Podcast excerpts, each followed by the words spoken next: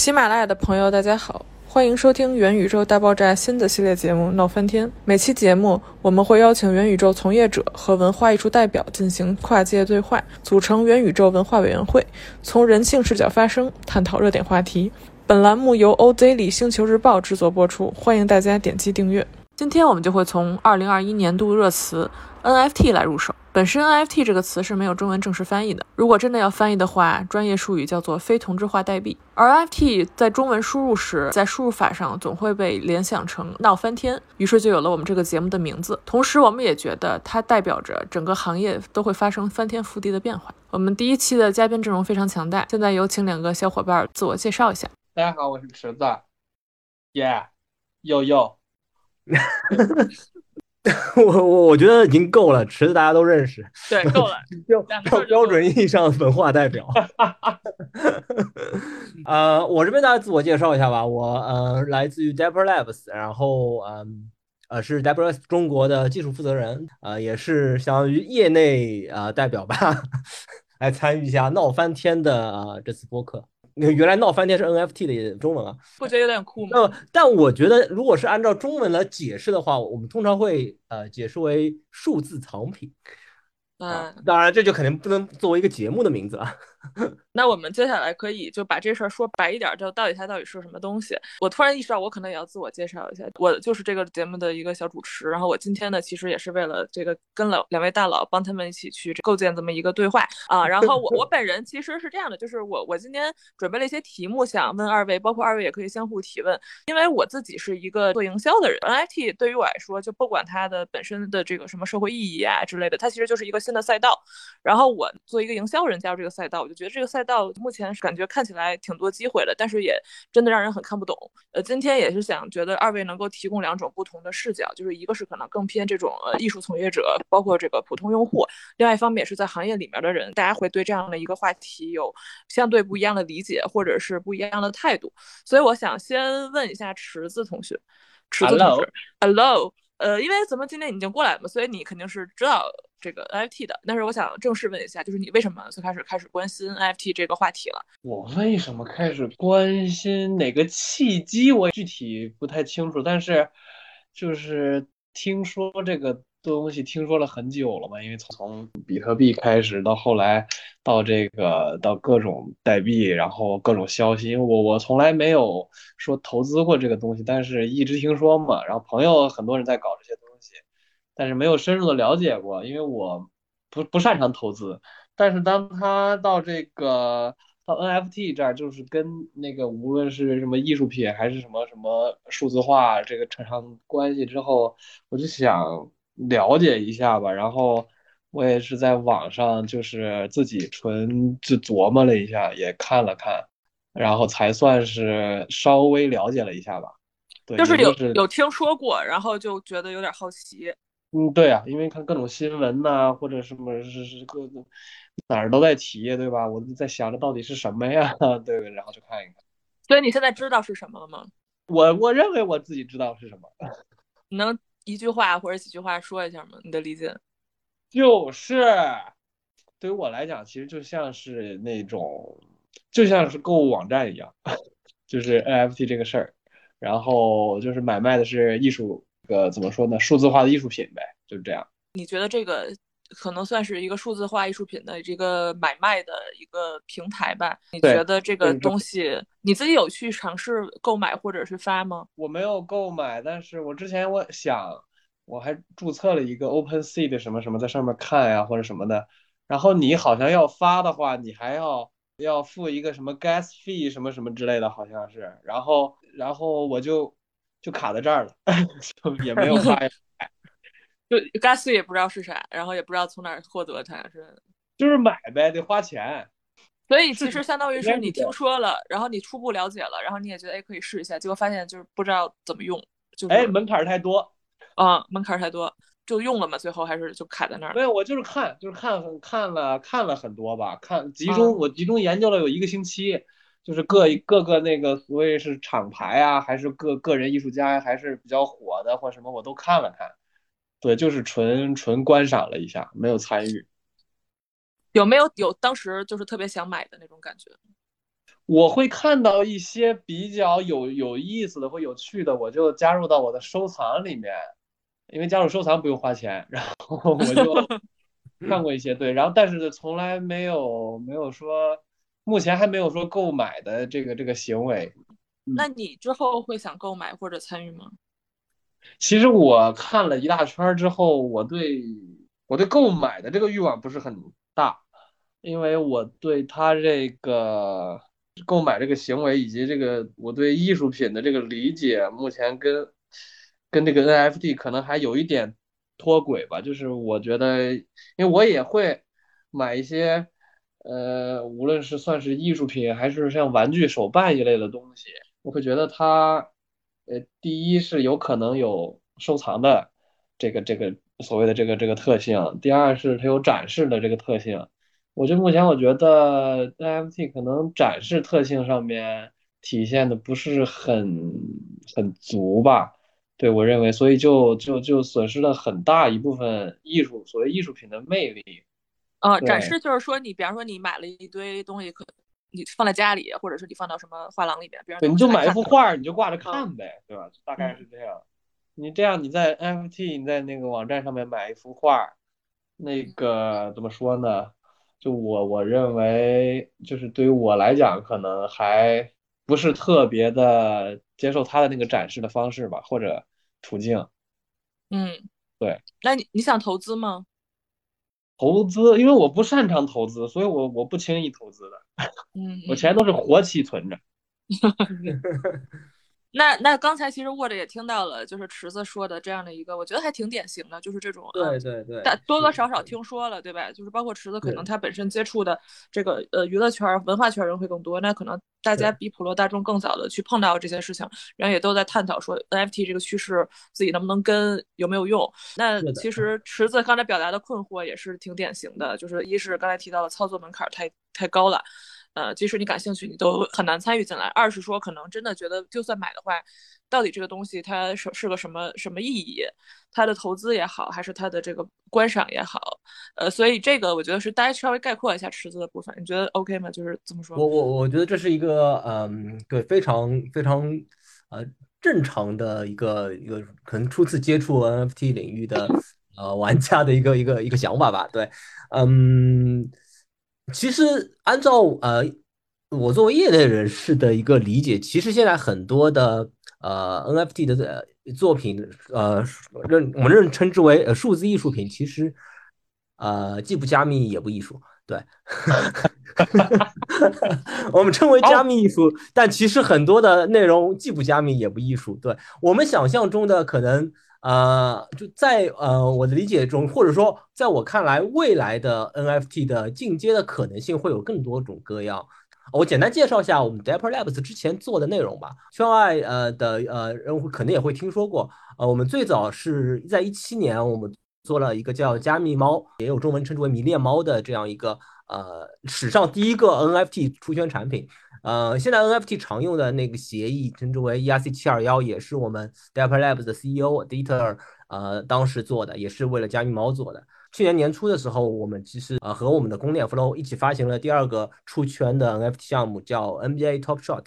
啊是将嗯 NBA 的嗯精彩瞬间作为啊是 NFT 给粉丝作为一个发行的。所以其实我们呃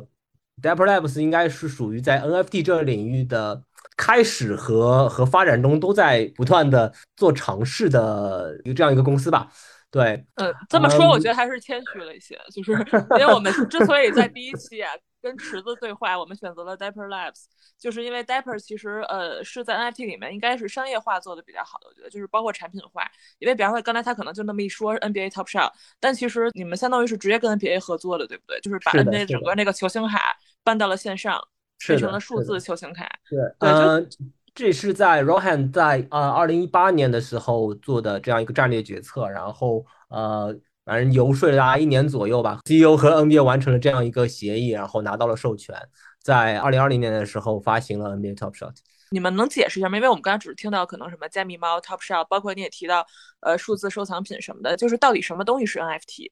什么东西可以变成 NFT 呢？我刚才也说了，吐槽了一下现在的加密艺术啊，但是在我们的理解中，NFT 其实可以有更多的啊使用场景的存在的。第一的收藏品类，其实就是我们包含了我们刚才池子也说了啊，我们的加密艺术等等的那些内容，包括我们的 NBA Top Shot 啊，包括我们之前的加密猫，都是属于数字收藏品 NFT 其中的一类吧。因为 NFT 它的功能性和它的可能性其实是可以扩充到更多的空间的，比如说我们做数字凭证啊，做身份的凭证，做做各类的，其实也这也是我们国内的一些联盟链和国内合规区块链在做的一些事情啊，包括我们的身份认凭证啊、学历凭证啊、票务啊、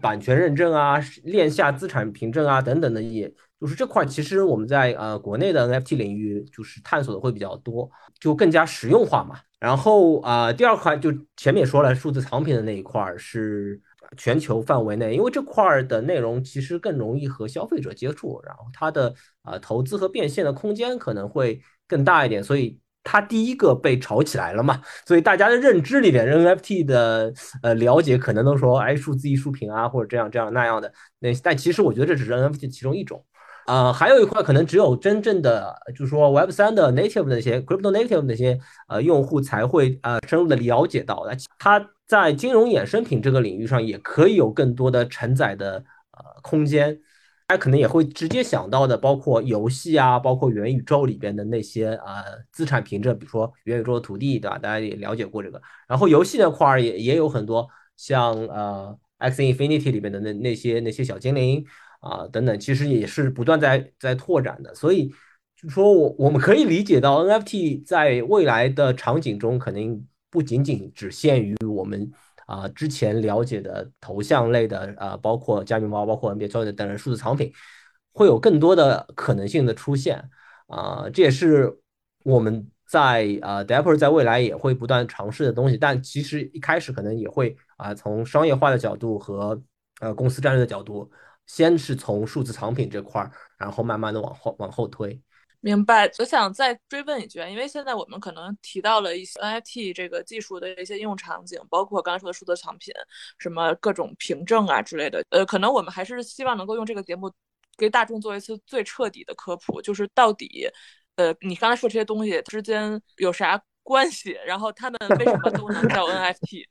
就怎么就凭证了？怎么就收藏了？你知道吗？其实我觉得刚才好多。东西老是停留在这个一层，但是可能我我相信还是有很多听众听的时候有点懵的。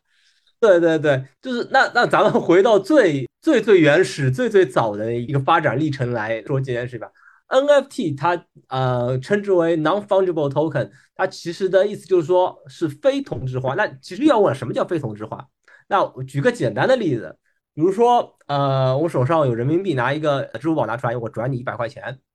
那这人民币它其实是一种。同质化、可交换，然后可以可替代的一个数字。但是如 OK，我们拿一个手机，把这个手机给到你，这个手机上有一个唯一的序号，那这个手机其实就可以理解为一个非同质化的，它有唯一序号的、不可替代的，只属于这个序号的手机。那如果换成数字化的话，那手机就是 NFT，手机里面的那个记记录的那个钱，它其实就是标准的 token。NFT 是一个非常广泛的概念，它只是将一个一个实物的啊这样一个内容在数字化的表现中做定义为了一个标准。它并不是说它是一个 fashion 很很现代的一个概念，其实用传统的理念都可以来解释它。池子同志，你怎么看待刚才这段解释？你觉你觉得他这段解释清楚吗？我我因为我本来大概自己有一个主观的可能我的认知。对，所以大概能理解这个意思，就是每一个这个这个它这个产品都有一个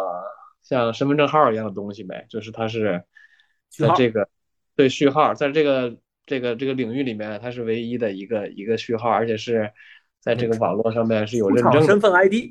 对对对，就这么一个东西。然后对大家买卖的可能也是这一份这个这个这个这个这个号或者这个。认证，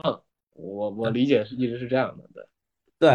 对，就就其实和我刚才说的一个商品一一个概念，我手机是一个商品，手机就是有个出厂 ID，那我们买卖这个手机，那其实就相当于啊把这个东西交换过来，转换成一个一个数字啊，比如说是一个头像类的数字产品、数字艺术品，那其实就是这样一个东西。所以它和现实生活中的东西是一模一样的，只是说它现在放在一个区块链上了。懂了。嗯，我其实也懂，我我老听没讲清楚，你知道吗？但我我可以是不是尝试说一下我的版本，然后二位老大可以听一下我的理解啊，是说，呃，就是你刚才说的两个概念嘛，一个叫同质化，一个叫非同质，对吧？然后这个所谓的代币可能就是一个一物品的一个单位，然后同质化呢，就好像我们那个花钱一样，我给你这个一块钱和给你下一张一块钱其实是一样，你不会跟我挑，你觉得只要是个一块钱就行。但如果我给你的是一个什么一本书，或者是一一任何一个其他的这种不像钞票这样的东西，那你可能就会挑，我要这本书，不要那本书。所以这个就是同质和非同质的区别，对不对？书还有一些有些不一样的地方，书其实可以每本都一样。那我们在啊 NFT 里边可以称之为 ERC 幺幺五五这种类型。对，那就不说书，对，那也是 NFT，对，没错，它也是 NFT。你说的是对的。花儿，对吧？我说我送你一朵花。然后这个花有四个瓣，那个花有五个瓣，而且包括就是可能我们说过，就是世界上不存在一模一样的树叶嘛。那的确就是这种就是非同质化的，对吧？这个会不会更更合适？那那这个其实我之前也听说过一句话，叫 NFT 是连接虚拟世界和现实世界的一个一个入口，能解释一下这个吗？NFT 连接现实世世界和虚拟世界，其实我觉得也也很好理解啊。刚才我把举了手机的这个例子，然后将这个东西如果镜像到一个区块链上的话。它存证在虚拟世界、区块链世界中，而且它是唯一的，只属于你的，不可替代的。你的所有权在区块链上保证了，所以可以某种意义上来说，它的确是归属于我的。池子，你懂吗？他刚说这段，懂了，而不是而而不是说我这个东西我在服务器上的一个资产，那个那这个服务器上的资产是可以被其他人给给服务方给处理掉的，对吧？帮他黑掉或者怎么样的。但是区块链它其实是一个公开的公链。公链的网络上，同时通过加密的啊呃密码学的方式来确保该内容、该 NFT 是真正意义上属于你的。懂了，太 crystal clear。那池子，你能能能再用大白话说一遍吗？给我们大白话。这东西吧，区块链说是你的，那就是你的，就是相当于你你的你的信息，就你刚说的比较几个概念，所有权，对吧？包括就是从谁转到谁那儿的这些信息都被记录了，完全透明，完全可追溯。同时，它又是唯一不可替代。我我觉得我们三个其实说实话都是懂的哎，但是我老觉得，就我我刚才作为主持人，我可能听到一个挺有趣的现象，当博浩在聊这些话题的时候，他会用到一些什么所有权、加密、确权、区块链协议的这样的 一些词，包括我其实本身是懂的，但是我你说完以后我又有点不懂了，听到了就是啊啊，就是就是不停的冒出新的这种这种术语。我我其实想探讨一下，比方说池子，你会觉得，就当然你之前已经自己做过一些这个调查了，但是你现在如果去听这样的这种解释，你会觉得有一些门槛吗？呃，我是觉得，如果就是我是之前了解过的话，现在听还还能理解个百分之六七十吧。我理解他这个所谓用加密各种什么密码学去。呃，在表达你的一个所有权这个事儿，因为因为我以前了解过，所以我大概知道哦是这个意思。呃，但是如果完全不了解，也没有去去去看过的话，其实挺呃肯定还是有门槛的。是的，对。所以其实 Dapper 在之前呃 Dapper Labs 之前做的 NBA Top Shot 的这个内容，也是很大程度上来规避掉了呃这个门槛吧。也很有趣的一件事情，这个我觉得也可以跟大家分享一下，就是。我们其实 NBA Top Shot 这个市场是呃没有像 OpenSea 那么有门槛，它就是呃邮箱登录、密码登录，然后除了北美那边，其他地方不太好卖，欧欧美那边比较好用嘛，就是密码登录之后就帮你生成好了。你的呃区块链相关的地址是完全托管在 Dapper Wallet 这个平台上的，并没有说是像 OpenSea 一样需要有有 Gas fee 啊或者这样明确的区块链型的术语来告诉你。上一个叫 NBA Top Shot 的网站，呃，登录注册进去，然后说，哎，你要，现在我现在就去，对，然后你你上去就就就告诉你就告诉你你要，哎，这这谁谁谁，詹姆斯的什么这这这这卡包多少钱啊？美金标价，然后直接。买要买就直接帮你弹个窗，哎，信用卡登录 支付，真的很像池子说的那种商城的感觉。对，就像你逛淘宝它的体验就是完全做商城。这也是那个呃 d e p p e r Labs 在最早的想去做加密猫的时候就发现的问题，就是他感觉 NFT 这个东西是很好的一个好东西，对吧？但是因为它的系统机制造成了这个门槛，拦住了很多普通消费者或者说是我们传统的互联网用户进到这个圈子的可能性，这门槛太高。对，就比方说刚才池子谈到的，就是首先什么让你连个钱包，对吧？然后又突然你花笔 gas 币，然后这个 gas 币还不是什么法定货币，还是一个什么虚拟的买到以太坊，然后充到你钱包，然后才能去购买数字艺术品，去在上面发布自己的数字艺术品。所以战略上就先研发了 Dapper 呃 Wallet，然后后面做 Flow、做 NBA Top Shot 这些产品的时候，都引入了各种。啊，完全面向互联网用户的这种体验来做，啊，最后支付都是可以直接用信用卡支付的。当然，那目前这个呃呃，因为它也是一个呃比较合规的一个 KYC 呃要求的嘛，就是只目前只有在呃欧美那边可以上这个网站。池子，你知道啥叫合规的 KYC 吗？我已经在购物了，你那么快吗？现在？Like your favorite team，我已经在选了。让你选一个自己喜欢的球队，嗯，就就是就是我大概理理解理解这个这个事儿，就是我感觉这个网站的门槛，目目前我用了这三分钟来讲，没有没有那么高，因为 Dapper Wallet 就像也是一个就是数字钱包的意思，呃，你可以理解为它是一个数字钱包，但是它的服务并不是说。真正的区块链用户那种体验了，它是目前是相相当于一个中心化托管的，呃，你可以理解为它就是和普通的互联网公司一样，它其实内容是主要是存在呃公司的服务器上的，你可以这么理解。OK，对，然后有点像支付宝和淘宝的感觉。对对对，有点像，你可以理解为它有点像支付宝和淘宝，然后帮你托管了你的资产。呃，但是 Dapper Wallet 部分的资产是可以提供，呃，将其提取出来到你的。呃，非托管的真正意义上区块链的那些钱包里面也是可以支持的。但是对于呃刚刚进入这个市场的用户来说，我就就直接用这样一个类似于支付宝类类型的这样一个产品的话，就是对于他们来说是没有门槛的。那相当于如果他不去连的话，他现在池子就是，比方他现在可以在上面买卡，然后再在这上面卖，但是他不能在别的地儿卖，是这个意思吗？呃，他得把提出来，提到区块链的那种有门槛的钱包里面，就可以去其他地方买了。但他现在就，比方说，如果不做那些，他就只能在呃 NBA Top Shot 的平台和 NBA Top Shot 的 Marketplace，就是它的市场上进行买卖。池子，你现在看到的上面贵的有多贵啊？他已经推荐给我一个一个叫什么 Starter Pack，九美金。现在有一个选项叫 Buy Now，你动心了吗？因为我不知道这里面是什么，这个什么？这呃，里面主要是球星的球星卡和球星的，就是说精彩瞬间吧，就是他们的一些呃，是盲盒的感觉吗？对，盲盒，盲盒是的。哦，就其实是一个呃，你可以理解为呃，带一定投资属性的消费品吧。嗯，因为我还是面向于粉丝的。我买过那种那种那种那种纸质的那种球星卡，那个也是，对对对对对，应该是一个意思是吧？一个意思，你可以这么理解。对，然后你会有一些稀有价值的话，呃呃，如果开包开出来好的稀有价值的东西的话，呃，也会比较容易在呃社区里边，就是说进行互相的交易吧。了解了，就是这个整个那个，就像这个产品和之后的，我我可以算是二级市场都在这个网站上，对对对对对，嗯，就相当于咸鱼呗，就淘宝上东西可以卖咸鱼。呃，它其实也不像咸鱼吧，我觉得，因为咸鱼是，我觉得 OpenSea 更像咸鱼。对吧？它其它其实是更多是一个品牌的呃门户吧，就说一个一个品牌厂商的一个自己的有一个市场，然后自己有一个粉丝的渠道，有自己的粉丝社区。呃，我们 NBA Top 因为也也专门在 Discord 上一直在维护我们的粉丝社区嘛，所以其实，在 NFT 的领域里边，把原来的很散的那些呃用户呃聚拢成了一个一个明显的圈层，明显的粉丝社区。就本来，比方说纸质的时候，大家也要换卡，但是你你可能在 eBay 上发一发什么的，然后线下见面，对，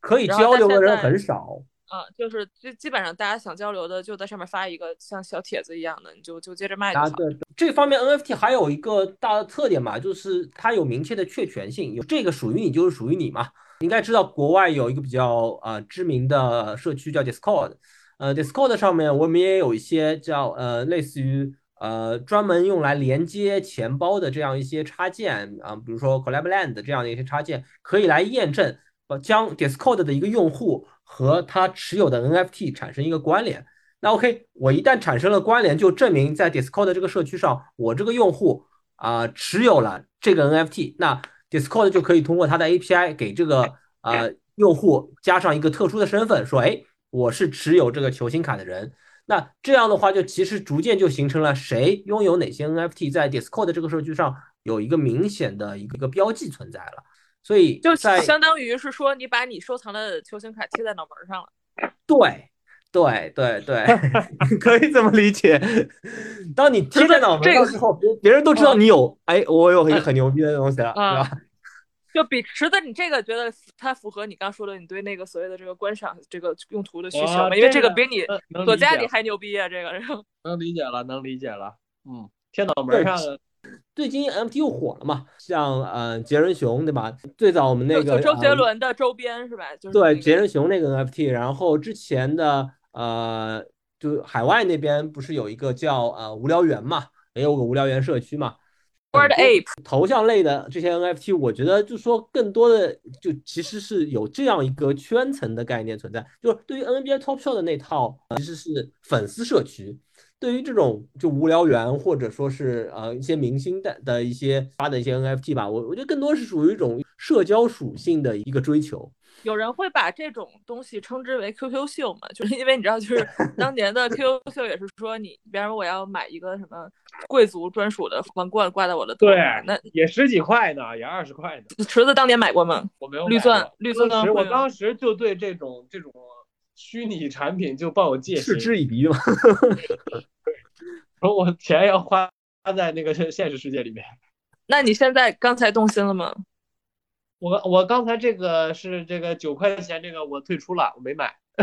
你们这个损失了一个新用户。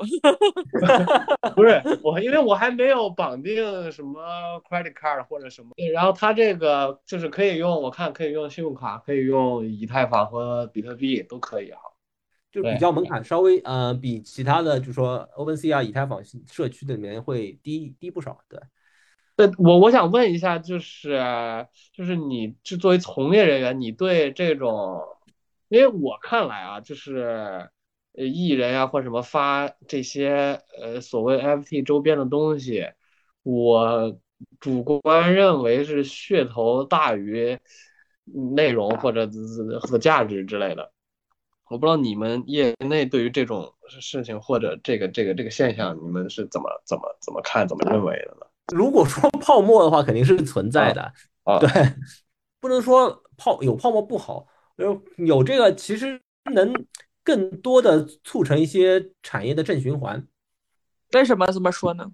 我我我就拿杰伦熊这样一个例子来说吧。我们先背景介绍一下，就是说周杰伦他官方的名义发了一批艺术品，对吧？然后这艺术品上面是一个形象，是一个熊。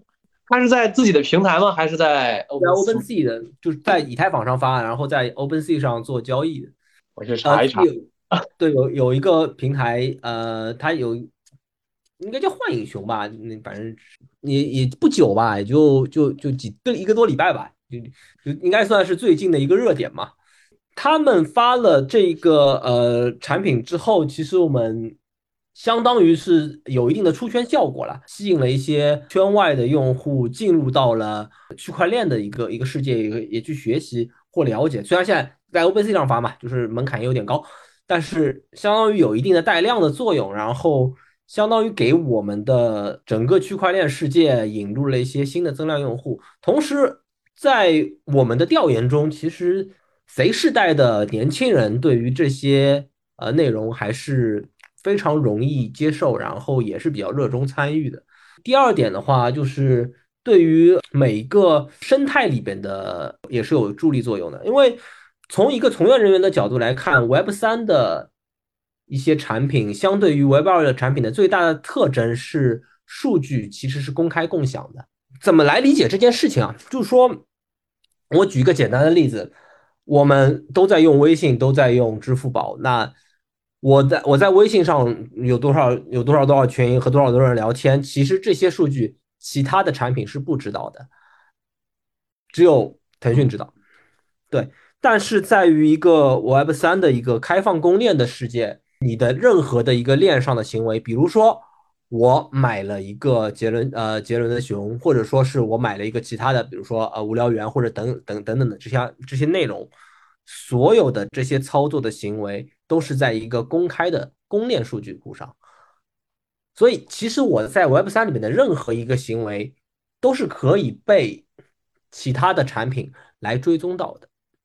所以，我们可以把 Web 三世界想象成一个完整的生态，而不是说单个公司发了单个产品，获得了单呃怎么样的一个收益。它其实是一个一个一个一个一个真正意义上的我们称之为 Metaverse 也可以吧，真正意义上的公共数据、公共的行为的一个一个可追踪的源。所以，其实我们会发现。越来越多的区块链的产品不是那种原来的互联网产品那样冷启动的，而是说我要切入某个点的时候，我就借用了其他产品的一些原始用户数据，给他们发空投，或者说是一些运营策略，都可以围绕和该产品有关的相关性的产品啊来进行一些宣发，精准的找到我产品相关的目标用户。所以说，我们觉得各类的人在区块链上发东西。不管它是泡沫还是怎么样，其实就可以帮助整个生态的扩大，同时也能帮其他的一些产品增加一些啊数据来源吧，你可以这么理解。所以泡沫归泡沫，但是我觉得有更多人用肯定是好事。这次听懂了吗？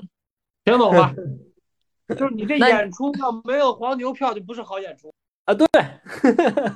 而且现在这个卖的票，所有其他的公司都可以看到，就可以来知道，哎，这些人是特别适合。买这个东西，他们喜欢冲这个东西，那我们精准的找一些这些人来营销，或者说精准的把这个这个圈层给圈出来，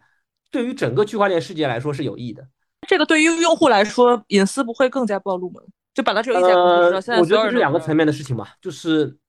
一个是一部分的人是更愿意将自己的有价值的数据展现给别人，一部分的人就希望我保护隐私。所以这就是分会分成两个不同的赛道来出出现了。但我觉得他们这些用户，如果他接受区块链这个或者 NFT 这个概念的话，他对所谓这个隐私，他就是是是是知情的。我感觉。对啊，因为你所有的记录我都在上面，你的记录都在上面，所有人都可以看到你做了哪些事情，你你喜欢做哪些事情，这些其实都是在一个公共的。链上可以来看出来你的行为的，对，所以你会接受这种吗？因为我想过这个事儿，说一个艺术家卖一个，无论是他摄影的作品，还是一幅油画，还是什么，你其实不知道他想卖多少钱，以及他能赚多少钱，你其实是不知道的。但你在 NFT 平台上，如果他是个人账户，或者就是说就是个人一个一个卖家的话，就是你是完全知道他是 想怎么定价，以及。他他们拍卖的价格，或者他最后能能到什么价格，是这个市场是挺，我觉得挺新颖的吧。因为以前这种定价权呀，以之后的到底是怎么想的，其实你是不了解其中的逻辑的。现在我觉得这个事儿是一个挺有意思的一个事儿。听到的一个一个观点是这样的，就是首先，呃，我们刚才其实聊的本身是，比方说收藏品和非收藏品，收藏品本身挺肯定是有泡沫的，这个即使是实体的收藏品也是有泡沫的。但是现在相当于是说，我们把整个这个收藏市场做了一些大的变化，比方说，一是它的很多东西变得公开透明了，二是。它的可能这个交易的范围变得非常大，因为是互联网范围，就是呃全球的人，所有人大家都可以相互交易。那可能因为这两个因素进去以后，就是整个收藏品的泡沫，它会变变大吗？变得更快吗？还是说它反而会这个消散的更多？这个你们有没有这个行业内部的一些思考？其实现在整个区块链圈子的用户还是少嘛，嗯，你说泡沫那肯定会变大，肯定会变大是肯定的。变大我觉得是肯定的，但是但是它的迭代速度会更快。就是说泡沫破的也快，破的也快，整个迭代速度可能就比原来的呃互联网的那那些更快。我觉得最核心的点还是我刚才说的，数据因为是共通的。原来互联网的护城河可能就是说我我聚拢了这些用户，聚拢了这些数据，聚拢了这些人到我这儿了，别人就不轻易走了。那这可能是互联网的一些情况，但其实到 Web 三世界之后。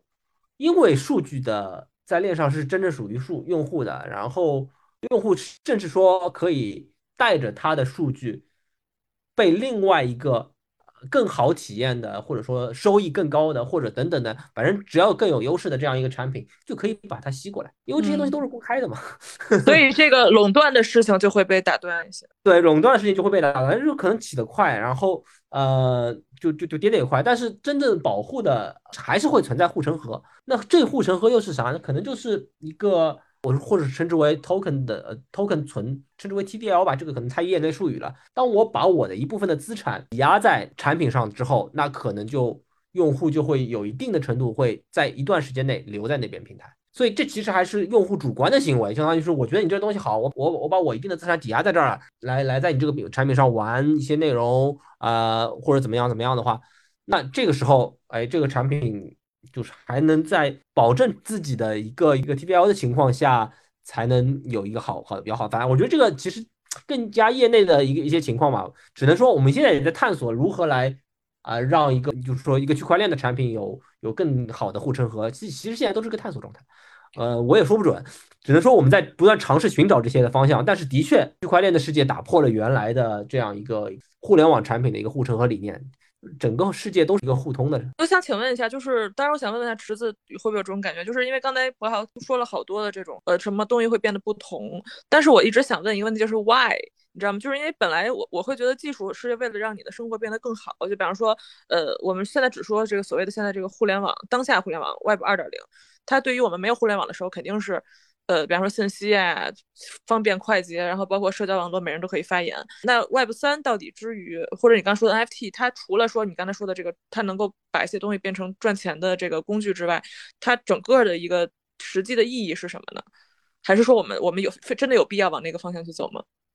哦，这是问我的吗？问他的？或者你你会好奇这个问题吗？因为我我其实觉得这个是可能我们我们之间可以聊的一个比较深的东西。因为我不知道他要去哪儿，这个技术，所以就是你还 对，而且我听起来博好，你是你们自己好像都不知道这个技术能去哪儿。对，其实我们现在也是在探索，现在我们也是在一步一步的走。就是你们想把这个事儿普及开，但是你们不确定，比方说这个到底将来它是多好或者多坏，它有可能很坏，也有可能很好。我觉得坏是不会的，肯定是往好的方向在走。但是泡沫肯定是有的，如何把这个好的东西真正应用到我们的生活中，或者说让生活变得更美好，这是一个很关键的问题。对，这是我们在探索的。我觉得这个事儿是一个比较关键的问题，因为现在就像我刚才说的，即便是网站的门槛或者各个理解领域的门槛都在这儿，还有一个问题就是跟现实生活到底怎么去建立关系？就是说，现在一个人他不懂。区块链不懂 NFT 不懂什么，他完全可以很好的生活，也可以很好的去去去投资艺术品什么什么什么什么，就是它的必要性以及它的这个跟生活的这个联系，我觉得还是其实还是有点弱。我靠，你承认吗？我呃非常承认，这些我觉得 对。现在其实更多的还是在文化领域和呃一些比如说金融领域上的一些尝试吧，对。然后对，包括我们国内的一些呃合规的呃 NFT 产业啊，也是在做尝试，但很难嘛。因为我刚才也说了，NFT 领域里边也有很大一块在存证上面嘛，就各类的凭证。其实这块是我们什么收据啊，什么房产对对对对对，国内公司主要才尝试的一个方向，因为这个毕竟是就不会有那种炒作的风险嘛，就是这块是国内做的比较多，嗯，但。的确也是有很也也很难推进，就是说，呃，有些各种各类型怪，大家都会问一个问题：为什么要用区块链来做这件事情？你自己没有答案吗？呃，我我自己的答案是，这东西有一个非常重要的地方，就是在于一个呃，还是在于确权。就但确权这件事情上，很多的。做法是说，国内的一些联盟链的做法，其实并没有将这个确权的点完全映射到一个人，或者说是完全的没有说它，因为它是联盟链的一个做法，它必须是合规的托管的，所以呃举步维艰嘛。我觉得是可能未来将这个确权的事情真正的把人和那些确权的凭证绑定在一起，或者说甚至不是人，可能某些机器呃内容和那些那些 NFT 的凭证绑定在一起，可能也会有一些发展吧。我我我不确定，因为国内的确是有一些呃，就是合规上的一些一些啊方向吧，就是但尝试的就比较隐晦，都是在于说这个技术背后是区块链，而不是说这东西就是区块链的，不太会很明显。对，但这个是我觉得也是对的，就是一在一个比较更有用途的思考上，先去把它更多的实践出来吧。然后剩下我们更多讨论的海外 OpenSea 上的那些内容，都是呃，我觉得是属于泛啊文娱产业相关的啊内容了。这两块都可以有，都在尝试，只是前者更难，对，无法和现代互联网区分开的内容比较少。嗯哦。那池子，你听了今天博豪也这个作为非常资深业内人士跟你说的这些，你现在对 NFT 的感受或者是理解有没有什么变化吗？就是我在尝试理解一下他刚才说的，他的这大 大概的意思就是说，博豪也认为现在就是无论是区块链这个技术，其实是对于就像你说对于什么在在网络上确权这个事情的身份认证这个事情的影响或者。将来的意义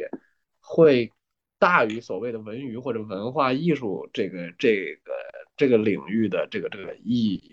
是吗？对我我觉得未来肯定会有大于，但是无论是国内还是国外都在尝试这条路比较，我觉得比较艰辛吧，就是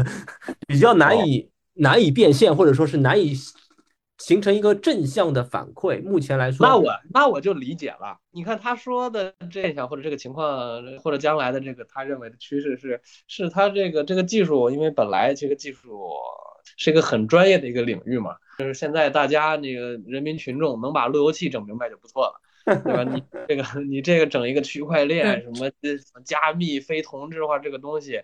这个大家其实不懂。但是呢，大家现在加了一个一个头像、一个图片、一个一个可爱一个周杰伦，大家就愿意哦去了解一下这什么东西。但其实它这个技术的应用是还在大家其实触碰不太到的地方，它很有用，但是可能还是不是，我就是不是不是日常民众所触碰到的一个领域。所以，呃，所以现在其实是大家更多看到是在头像啊、文娱类的一些内容上，对。但其实将来还是咱们还是搞不懂，对吧？那我就放心了，就不只是你一人这样，对吧？就对，谁都整不明白，哎，对，目前是属于谁都想去整明白，但谁都又整不明白的状态，那种状态最好了。对 d a p e r l e s s 中国技术负责人公开承认，他并不知道区块链到底是干嘛。不要这么说，因为我们知道区块链可以干什么，但这个东西如何在和生活中紧密的结合？然后，然后这个结合产生正向的经济效应，其实这件事情是最难的。就我觉得，就像人类吧，他发现了一个一个现象或者一个科技，它科技很好，但是你你不知道它将来能干什么，这很正常。那比如说人类发现火的时候，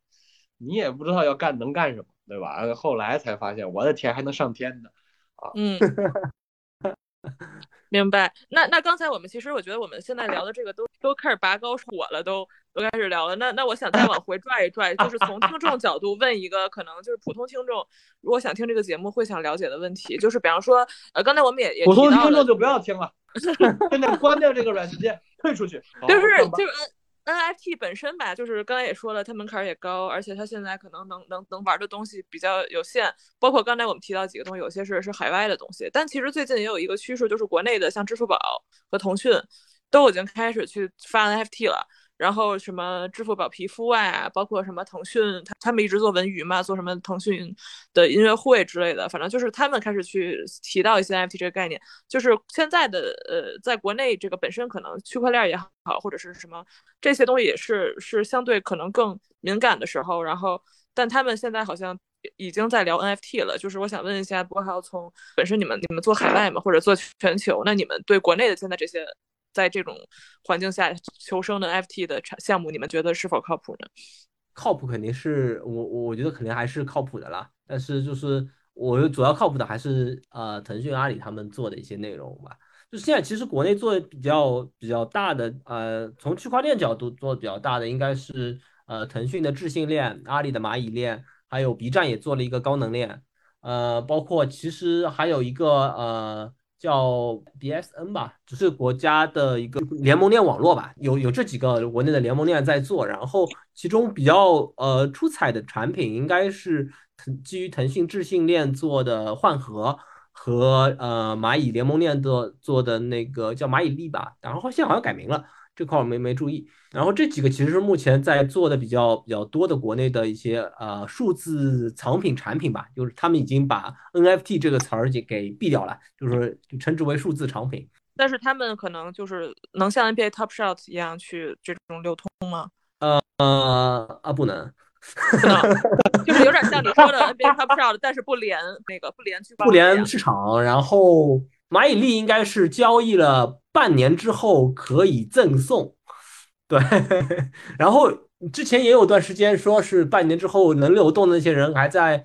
呃，闲鱼上也有买卖啊，后面好像也被毙掉了。反正的确流通不是很方便。那还有这个没办法吧？就说就说这个还是要呃，相当于是是是还是要紧贴政策，防止呃就不正常的炒作嘛。对，所以就这样的情况。那还是挺难的，但是又必须得做，因为毕竟是趋势，对吧？就是。是是是，但我我我觉得目前国内的呃 NFT 其实更多的还是在于一个消费或者说是呃收藏吧，就是就因为他们的内容嗯也是文娱类的，但是嗯可能就涵盖的呃不会像就海外那些产品会更多，因为我前面也说了很多呃海外的可以涵盖的点，嗯。包括比如说元宇宙，包括游戏类的产品啊等等，海外都可以涵盖，也都在做了。但是国内的现在目前大多数的发行的那些内容都是以啊艺术品啊收藏品这类为主，就可能将原来的一些卖卡片啊什么内容就直接变成了啊现在称之为数字藏品这样来卖，还是这样一块领域在用。嗯，刚才大概今天也把 NFT 是什么啊，就是我们尽力的讲明白了，反正咱们三个一人说了一遍，对吧？就是就也不知道。观众能不能理解？但是我觉得就是挺明显的，就是技术背景的人和像就是我这种营销背景的，包括池子这种可能的话代表，我们可能说一个事儿角度还是包括用词还是挺不一样的。但是最后这个东西它的确本身也是很难讲明白的一个点。那我那我其实最后想再问一个收尾的问题吧，就是有点像 Q 到我们刚才自己提炼的这个升华的信息，就是 OK 区块链是一个像火一样，就是一个科技的发明吧，然后它也有好有坏。而且感觉目前就从行业也好，还是从资本也好，都想往那个地方去跑。呃，从 Dapper 这边，你们现在有没有什么新的计划？因为你们已经做出过很成功的，像 NBA Top Shop 这种相对比较产品级别的嘛。刚才池子也用了，然后我听到的目前反馈还是挺正面的，对吧？Dapper，你们接下来有没有想到一些新的计划，想去应用这个东西？我觉得你们可以尝试一下 CBA Top Shop 什么的。其其实我们呃，在今年会有呃好几个呃产品会上。呃，但主要也是在体育领域吧，就是我们还真是 CBA Top Shot 啊不，那 不是 CBA，不是 CBA，我们和啊，对，我们和西西甲有一个合作，呃，会发一些产品，然后和 N 呃 NFL，呃，就是美国职业橄榄球联盟也会发一个类似的产品，这其实相当于是呃呃，相当于是类似于 NBA Top Shot 的一些玩法吧，就是但也会有些呃独特的内容出现在这这两个产品中。嗯，就是球星卡这个东西，目前看起来是一个从商业回报，包括对，这是一个啊比较走得通的一个商业模式，所以啊有很不同的呃体育领域，我们都会去啊做这项这一方面的，相当于是一个把一个成功的模式在其他的粉丝圈层再再再再扩展一下嘛。对，这块是目前我们会呃在今年会做的一些内容。然后。对，然后在基础设施上也会有一些呃，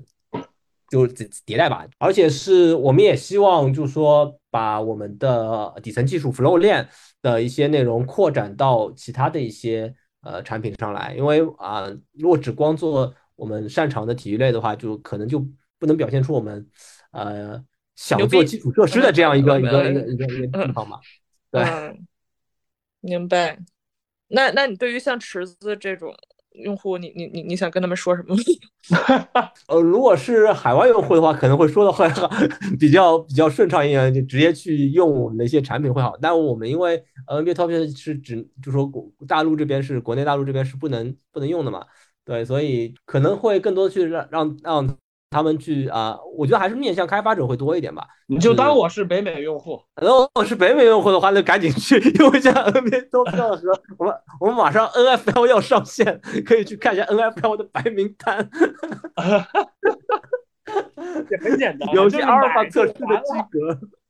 对，然后国内的话，我们可能更多的是想去跟大家，呃，大家就是多聊一些我们对于啊区块链底层的一些。一些认知吧，就是也是希望大家多多去了解一下我们的呃 Flow 链，因为整个的 NBA Top Shot 和我们之后的 NFL 啊、西甲等等的，它的背后的底层的底层的区块链技术就是用我们自己的 Flow 链来做的，和以太坊的之类的不太一样吧，就呃能比较好的支持大规模的 互联网用户使用。嗯，你对国内说的话好弱呀，你刚才语气都变变得非常的。没有底气，就是国国内国内没办法，国内我们我我们更多的还是想想更多做一些技术上的一些呃推广吧，就是因为毕竟我们目标也不是说是希望啊有更多的呃人来进到这个社圈子来炒作啊，或者是做 NFT 炒作这些，我觉得没有意义。我们更多的希望还是将啊区块链世界的一些精彩，对吧？嗯，传达给我们国内的一些呃开发者和国内的用户。但如果不能，只能先拔高的来说了，因为太接地气的话就不适合在节目中播出了。那那我们最后，我想邀请池子，我们文化代表，觉得就因为今天你们俩都在这儿嘛，就是你也，比方说你对于他们目前这个，他们也听着挺挺一头雾水的，他们也不知道怎么怎么办能更好的服务大众。那那你你对他们可以提个意见，或者是你对我们的听众朋友有没有什么一些关于这方面的建议呢？建议。嗯，就是我希望大家都能健健康康的，嗯新年过过年好，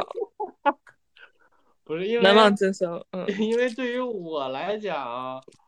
第一啊，就是真的不擅长投资，对于技术我还能能去呃感兴趣的去了解一下，或者去去去去学习一下，但是。就我觉得，对于就是还是我说，对对于呃普通的群众来讲，尤其是对于那个我们中国群众来讲，是就是还是跟那个大家的生活可能没有那么那么紧密的联系，所以我觉得大家就是怎么说，可以好去了解，但是我不知道该怎么建议大家，就就就是面对这个，因为我自己也不懂嘛，对吧？他们专业的。也不知道技术要去哪儿，我觉得，对，就是我觉得我们包容就可以了，包容这个这个所有的技术以及呃这种行业或者市场，就包容就可以。就它它它存在，它就是它有有它存在的的理由嘛。所以大家持着秉持着这个包容万物的这个心态去看这个事儿就行了。嗯，也也不用觉得特别，呃，就是觉得。落伍了还是怎么弄？也不用觉得特别，呃，怎么说，特别就是痴迷于这这这，你不用 NFT，感觉你就就别活了那种。我觉得也不是那样。我觉得对，就是平常心吧。对，